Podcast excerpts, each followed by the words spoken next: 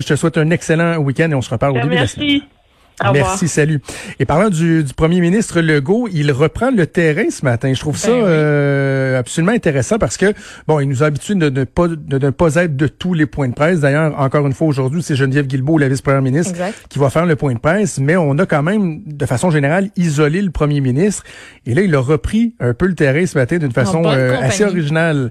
Ouais, voilà, on va en discuter avec notre collègue de TVA Nouvelle, Marianne Lapierre, qu'on rejoint au bout du fil. Salut Marianne. Salut Jonathan, salut Maude.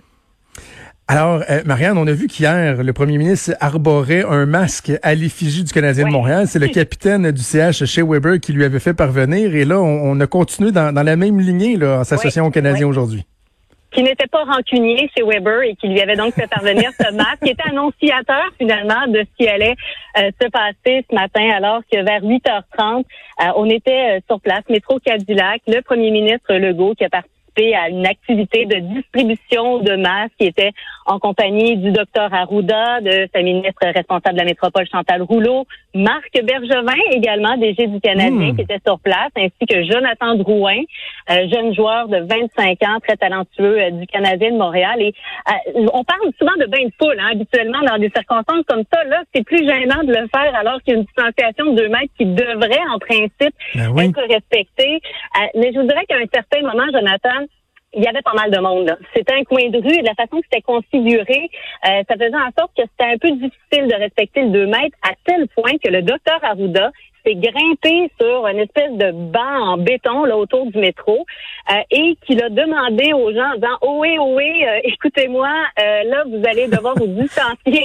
Faites attention de ne pas vous faire frapper dans la rue là mais il faut se distancer il faut respecter le 2 mètres mais évidemment que c'était une foule assez conquise. On le voit dans les sondages mais clairement une foule conquise qui voulait voir son premier ministre qui voulait voir évidemment un joueur du Canadien qui voulait un masque aussi dans certains cas et qui s'approchait de son premier ministre aussi pour dire euh, ben bon tel est mon problème, je vous remercie et tout ça. Et, avec le masque on entend mal donc on s'approche pour comprendre mieux. Donc euh, bref à un certain moment j'ai l'impression que les gens des communications là se grattaient un petit peu la tête. Euh, mais bon ça s'est fait là, tout ça évidemment dans l'ordre, aucun problème. Euh, il y avait des masques à distribuer, une certaine quantité qui sortent un peu en exclusivité, là, les masques réutilisables euh, qui vont être distribués à compter de lundi. On parle de quoi? 300 000 dans une première vague, en tout 1,5 million dans les transports en commun du Grand Montréal. Donc déjà, on avait sorti ces masques-là.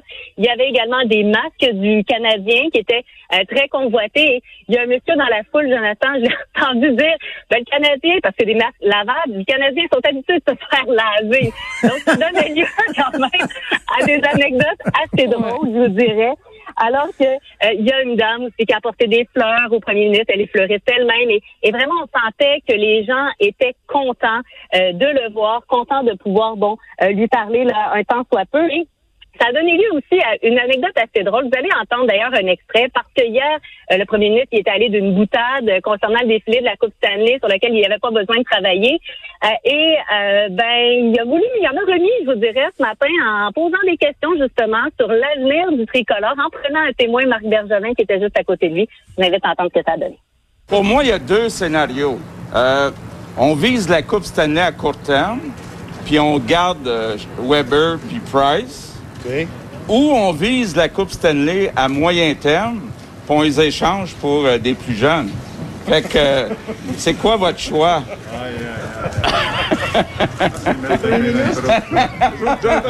Bonjour, Jonathan. Ah, vous pouvez venir, mais je ne sais pas si ça a un mot à dire. non, mais je vais répéter ma question. Pour moi, il y a deux... Ah, je vais y aller, moi. C'est très, très bon. Et le premier ministre du Québec qui fait le gérant d'estrade avec le DG du Canadien qui dit tu aurais peut-être échangé un tel ou un tel, ça devait être assez drôle. Et c'est drôle parce que rappelez-vous, on avait dit qu'on voulait pas de gérant d'estrade justement sur ce qui se passait. Ben oui. C'était dit dans un point de il n'y a pas si longtemps, mais bon, euh, là on s'entend qu'on est sur un autre un autre type de sujet. Bref, euh, ça s'est terminé cette visite en sol montréalais. À l'endroit où je me trouve encore, on est dans Hochelaga Maisonneuve. C'est une coopérative, euh, la coopérative Couturière Pop. Il y avait la mairesse également de Montréal, Valérie Plante, qui était présente. Donc le premier ministre qui voulait finalement venir donner une tape dans le dos à deux mètres de distance, mais encourager. Donc ces couturières, elles sont assez nombreuses. On dit qu'il y a même des couturières du Cirque du Soleil qui travaillent donc à cet effort-là, alors qu'ici, là, seulement, cette coop, là, on gère entre 40 000 et 50 000 masques qui sont fabriqués à chaque semaine. Donc, vraiment un, travail qui est énorme et le premier ministre a donc voulu venir les saluer. En terminant, euh, Marianne, dernière question pour toi. Est-ce que tu as senti qu'il y avait davantage d'engouement envers le premier ministre qu'envers Marc Bergevin et Jonathan Drouin? Parce que, tu sais, dans une époque vraiment pas si lointaine, tu mets un premier ministre à côté d'un joueur vedette des Canadiens, le monde se serait pitché ce joueur des Canadiens. Là, j'ai le sentiment que ça doit être beaucoup plus partagé, là.